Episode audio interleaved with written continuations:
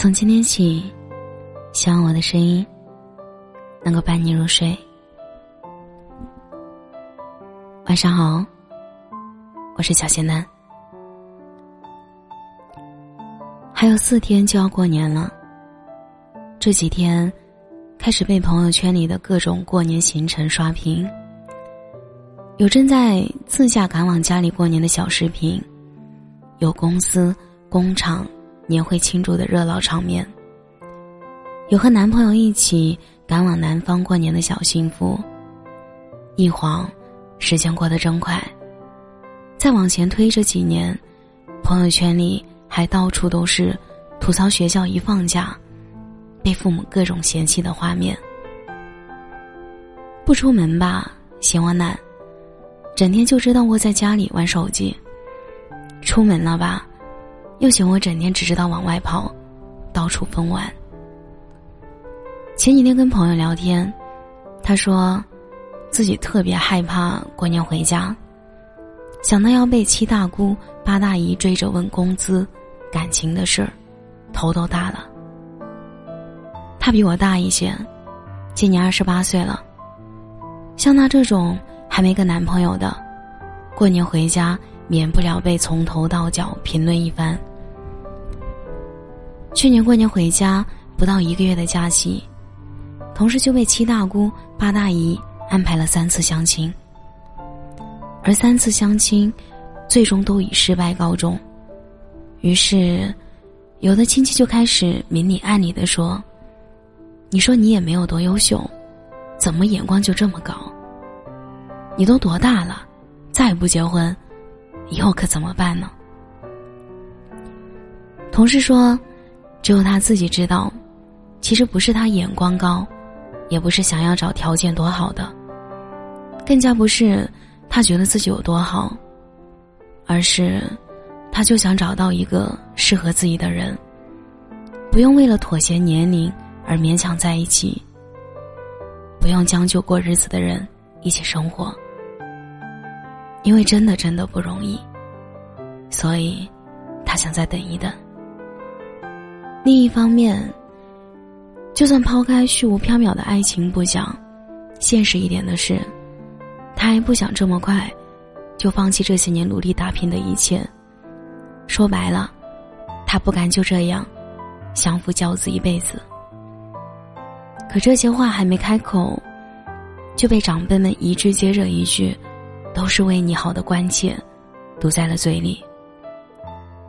有的时候，他也理解父母的着急，也理解他们不停的让他相亲的原因，因为那些男孩都是他家附近知根知底的人，父母始终还是埋怨他。走得太远，始终想要用结婚把他拉回自己的身边。这种话听得多了，有时候走在大街上，他都会怀疑自己是不是真的做错了。十几岁的小女孩背着书包叫她阿姨的时候，她脑袋嗡的一下，提醒了她不再年轻的事实。第一批九零后已经离婚了。第一批九零后已经秃了。九零后的你，现在拥有多少存款？这些不断贩卖的焦虑，你说只是鸡汤流水文，却也不得不承认，这里多多少少都有你我生活里的影子。加不完的班，熬不完的夜，放不下的感情，赶不走的生活压力，不敢轻易谈恋爱。怕给不了对方想要的生活，不敢出去玩，早就已经过了可以说走就走的年纪。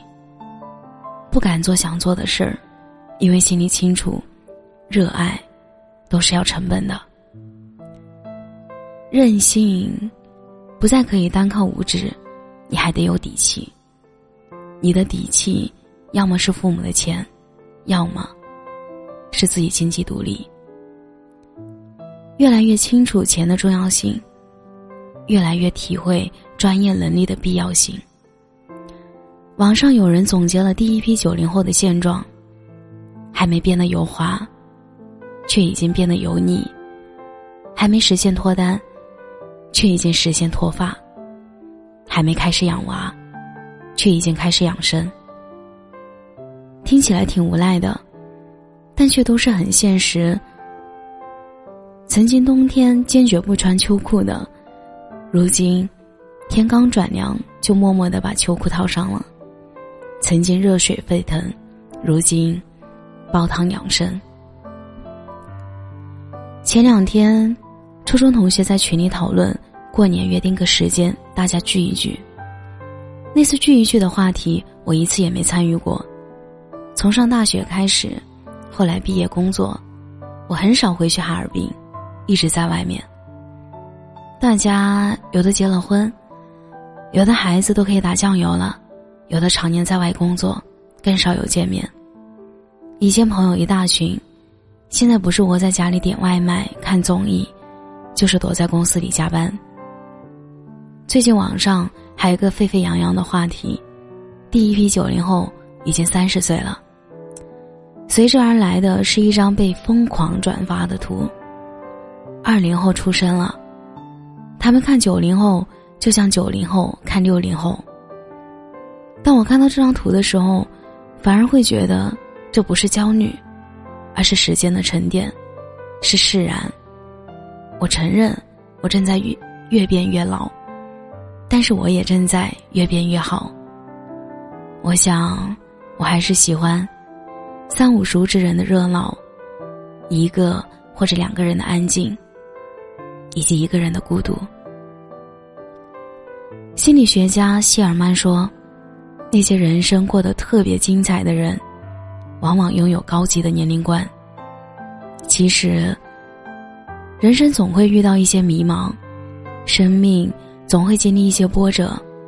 虽然丧，却始终不放弃，才是生命里最顽强的姿态。人生太短了，别把自己搞得太累。”搞不定的事情别死磕，做得到的别拖着，多做喜欢的事儿，多跟喜欢的人说说话，好好吃饭，好好睡觉，好好活着。该来的爱情你躲不断，就一如该增长的年龄，你也没有办法一样。你只有坦然接受，耐心等待，并且在等待的日子里。让自己慢慢发光，因为你的每一次努力，都在增加对抗世界的底气。所以，请你保持愤怒，晚点投降。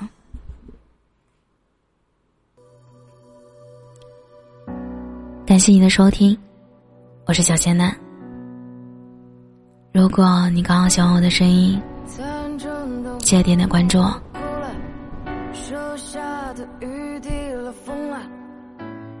每晚十一点，我都在这里等你。节目的最后，祝你晚安，有个好梦。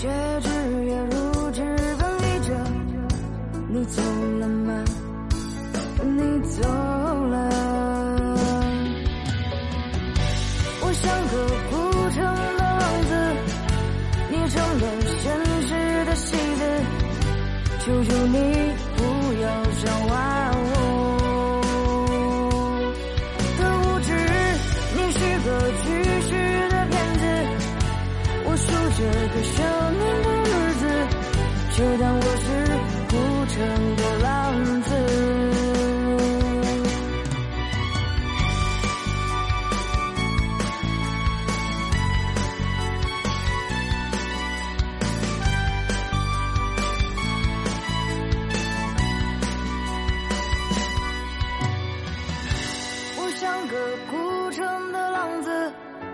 你成了现实的戏子，求求你不要笑话我。的无知，你是个虚实的骗子，我数着微笑。